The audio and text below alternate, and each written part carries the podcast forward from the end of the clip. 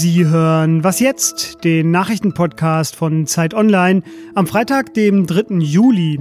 Hallo und herzlich willkommen. Hier ist nochmal Fabian Scheler vor dem Wochenende für Sie. Und ich spreche heute über Risiken und Nebenwirkungen des Kohleausstiegs, der heute beschlossen wird, und ob sich was an den Arbeitsbedingungen in der Pflege geändert hat. Zuerst aber die Nachrichten. Im Juli 2017 wurde der Menschenrechtsaktivist Peter Steutner in Istanbul wegen Terrorverdachts festgenommen. Er saß anschließend drei Monate in Untersuchungshaft und kam dann bei Prozessbeginn frei. Heute wird sein Urteil erwartet. Insgesamt stehen elf Angeklagte vor Gericht. Fünf sollen, so fordert das die Staatsanwaltschaft, freigesprochen werden, unter ihnen Steutner und ein schwedischer Kollege. Für die anderen sechs aber fordert die Staatsanwaltschaft eine Verurteilung wegen Terrorunterstützung für einen Mann von von Amnesty International sogar wegen der Mitgliedschaft in einer Terrororganisation. Schweine sollen künftig mehr Platz und damit mehr Auslaufmöglichkeiten in Schweineställen bekommen. Der Bundesrat berät heute über einen entsprechenden Gesetzentwurf der Bundesregierung. Es soll entweder der Platz für jedes Tier vergrößert werden oder, wenn das nicht geht, der Tierbestand im Stall verkleinert. Auch der Bundestag debattiert über einen Gesetzentwurf und weitere Änderungen in der Nutztierhaltung. Die Grünen fordern in einem Antrag artgerechte Tierhaltung und ordentliche Entlohnung von Bauern.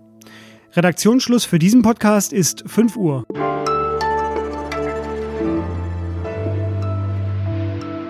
Der Bundestag geht nach dem heutigen Tag in seine Sommerpause bis September und äh, vorher wurden in den letzten Tagen noch einige Gesetze auf den Weg gebracht. Auch heute geschieht das noch um 9 Uhr an diesem Freitag wird das Parlament das Kohleausstiegsgesetz beschließen und äh, damit verringert sich der Anteil an Kohlestrom sukzessive bis 2038 und danach ist endgültig Schluss. Zu langsam und immer noch zu teuer, sagen Umweltschützerinnen von Greenpeace und von Fridays for Future und äh, demonstrieren auch in den letzten Tagen gegen dieses Gesetz.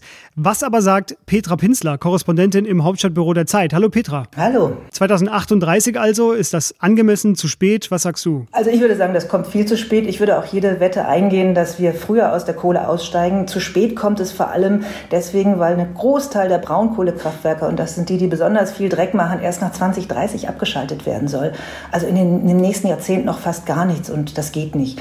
Deswegen die nächste Regierung hat da noch was zu tun. Ich bin ziemlich sicher, wir steigen früher aus. Greenpeace hat als Protest die CDU-Zentrale verhüllt und gesagt, das Gesetz sei eine Farce. Was ist denn da dran? Na, Greenpeace ist immer ganz gut im Zuspitzen, aber sie haben eben tatsächlich damit diesmal auch recht. Es gibt ja zwei Bereiche bei diesem Kohleausstieg. Einmal ist das, es geht um das Geld, was in die Regionen fließt. Dagegen kann man nichts sagen.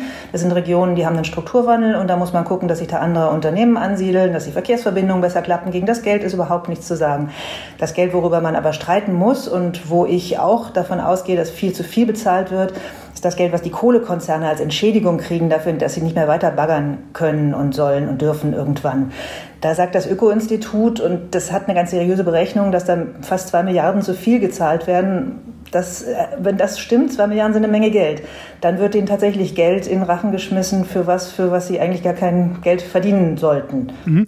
Du hast jetzt in dieser Woche auch eine Kolumne geschrieben. Du bist ja bei dem Thema äh, die ganze Zeit schon dahinter. Ähm, du schreibst, eine Epoche endet. Ich meine, die Kohleindustrie hat uns jetzt lange begleitet. Äh, wie sieht denn die neue Epoche aus? Ja, das mit der Epoche muss man sich schon ab und zu noch mal klar machen. Das sind 800 Jahre, die wir Kohle verbrannt haben. Das hat die Kultur in Deutschland massiv geprägt. Das hat die Gewerkschaften stark gemacht. Das ist also durchaus auch was sehr Positives, weil es viele soziale Gesetze in Deutschland gebracht hat, einfach weil da viele Arbeiter waren, die sich gut organisieren konnten. Aber das ist jetzt tatsächlich nun mal zu Ende und es muss auch zu Ende sein aus Klimagründen. Und die neue Epoche wird eine sein, die nicht mehr mit den sogenannten fossilen Brennstoffen ähm, arbeitet. Also nach der Kohle werden wir aus dem Gas und aus dem Öl aussteigen. Und alle Studien, die ich kenne, sagen, das geht auch. Das geht jetzt nicht von heute auf morgen, aber natürlich werden wir in diese sogenannte postfossile Zeit gehen und und die wird dann mit Wind, Sonne und Wasser uns die Energie bringen. Und die wird dann sauber sein. Hoffentlich bald. Ja, auch das wirst du für uns wieder begleiten. Auch heute sind in ganz Deutschland wieder Demonstrationen angemeldet. Heute wird das Kohleausstiegsgesetz im Bundestag wahrscheinlich beschlossen. Vielen Dank dir, Petra, für diese Einordnung. Danke. Tschüss.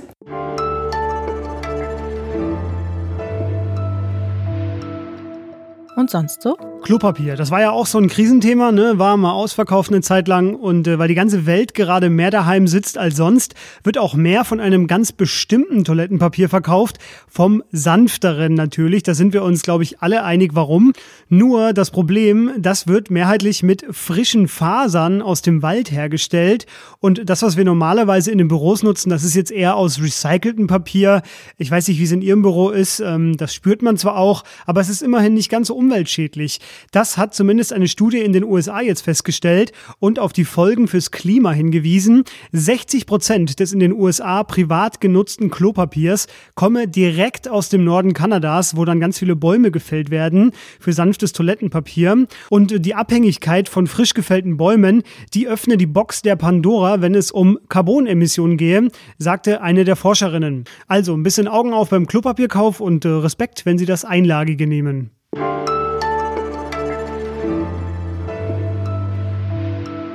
Es ist noch nicht so lange her, da hörten wir auf den Balkonen in Europa das hier. Sie haben es vielleicht erkannt, äh, es wurde geklatscht. Solidarität mit den systemrelevanten Corona-Bonus besserer Lohn für unverzichtbare Arbeit. Das waren jetzt nur drei Forderungen aus diesem Frühjahr, als Pflegeberufe zumindest rhetorisch viel Unterstützung erhielten. Was aber wurde aus den vielfach geteilten Forderungen, zum Beispiel nach menschenwürdigen Arbeitsbedingungen, angemessener Bezahlung und einer besseren Vereinbarkeit von Pflegeberuf und Familie? Eigentlich hat Bundespräsident Frank-Walter Steinmeier in seiner Osteransprache meine Frage schon gestellt. Erinnern wir uns auch nach der Krise noch was unverzichtbare Arbeit in der Pflege, in der Versorgung, in den sozialen Berufen, in Kitas und Schulen, was sie uns wirklich wert sein muss? Bei mir ist nun David Gutensohn aus dem Arbeitsressort bei Zeit Online. Er hat häufig über das Thema geschrieben. Hallo David. Hallo. David, ich habe noch ein Zitat für dich. Äh, Olaf Scholz, der sagte Anfang April, man müsse auch hinterher Respekt erweisen und höhere Löhne zahlen. Er hat ja auch ein riesiges Finanzpaket geschnürt. Kommt die Pflege denn darin vor? Was ist denn übrig von diesen ganzen Bekundungen? Ja, du hast es schon erwähnt, da ist ganz viel Rhetorik im Spiel. Denn wenn man sich jetzt das Konjunkturpaket beispielsweise anschaut, dann sieht man, dass das Wort Pflege kein einziges Mal enthalten ist. Der Finanzminister, der hat bisher nur diesen sogenannten Corona-Bonus ermöglicht, also diese einmalig steuerfreie Zahlung von bis zu 1500 Euro. Dieser Bonus, muss man aber dazu sagen, geht letztendlich nur an diejenigen, die in der Altenpflege arbeiten. Also der wird jetzt zwar in diesem Juli, also in dem Monat hier überwiesen, geht aber nur an die Pflegekräfte und nicht an die, die beispielsweise in Kliniken arbeiten und auf Corona-Stationen im Einsatz waren. Das war jetzt eine Maßnahme vom Finanzminister. Was hat denn der Gesundheitsminister Jens Spahn auf den Weg gebracht? Auch wenig, das muss man leider so deutlich sagen. Was sich jetzt geändert hat zum 1. Juli auch, ähm, das sind die Pflegemindestlöhne. Die sind gestiegen. Im Osten ist der Lohn gestiegen auf 10,85 Euro in der Stunde und im Westen auf 11,20 Euro. Und bis September nächsten Jahres soll das sowohl in Ost als auch in West 12 Euro betragen. Das ist schon ein Fortschritt, aber tatsächlich weit entfernt von dem, worüber wir mal gesprochen haben in der Krise. Ich wollte gerade sagen, immerhin, aber ja, ich habe da auch andere Zahlen im, im Hinterkopf. Ähm, wie ist das denn? Ist die Pflege denn organisiert? Haben die sowas wie einen Dachverband? Haben die auch generelle Forderungen an die Politik? Das ist tatsächlich ein großes Problem, das ich schon lange beobachte. Die Pflege in Deutschland, das muss man nämlich so klar sagen, die ist chronisch schlecht organisiert. Nur die wenigsten Pflegekräfte sind beispielsweise in einer Gewerkschaft. Es gibt nur ganz vereinzelt Pflegekammern oder andere Vertretungen. Und die fordern dann, das ist auch ganz interessant, tatsächlich vor allem Verbesserungen, die nur indirekt mit dem Lohn zusammenhängen. Also denen geht es vor allen Dingen um die Arbeitsbedingungen, um mehr Personal, um Tarifverträge, letztendlich darum, dass die Menschen in den Pflegeheimen auch mehr Zeit haben, sich zu kümmern. Das wiederum geht aber nur, wenn der Pflegeberuf attraktiver wird, also wenn es auch ein höheres Gehalt gibt. Und der Pflegeberufsverband, der fordert beispielsweise ein Einstiegsgehalt von rund 4000 Euro brutto. Aber wie wir schon festgestellt haben, davon sind wir wirklich noch weit entfernt. Im November wollen dann die Pflegenden ihre Forderungen auch an den Gesundheitsminister übergeben. Unter Pflege nach Corona findet man zudem weitere Informationen zu diesem ja weiterhin sehr wichtigen Thema. Vielen Dank dir, David. Ja, sehr gerne. Und noch ein kleiner Nachtrag. Diese Frage nach der Pflege, das war übrigens eine Hörerinnenfrage von Nina. Vielen Dank Ihnen dafür. Ich hoffe, wir konnten die jetzt beantworten. Bleibt mir noch der Hinweis auf unseren Politik-Podcast Das Politikteil, der sich diese Woche mit dem ewigen Putin in Russland beschäftigt. Das jedenfalls war es mit der Was jetzt Morgensendung für diese Woche. Später noch unser Update. Ich verabschiede mich in den Urlaub. Die Kolleginnen werden Sie aber auch nächste Woche natürlich auf dem Laufenden halten. Bis bald, Ihnen ein angenehmes Wochenende. Tschüss. David, hast du eigentlich mal äh, hier in Berlin auf dem Balkon mitbekommen, dass Leute geklatscht haben? Ich habe es tatsächlich noch nicht gehört. Ähm, immer nur auf YouTube und im Social Media Kanal, aber noch nicht live. Du? Nee, bei mir wurde äh, nur gesungen und das wurde abrupt beendet durch ein Halt die Fresse im Innenhof. Ui.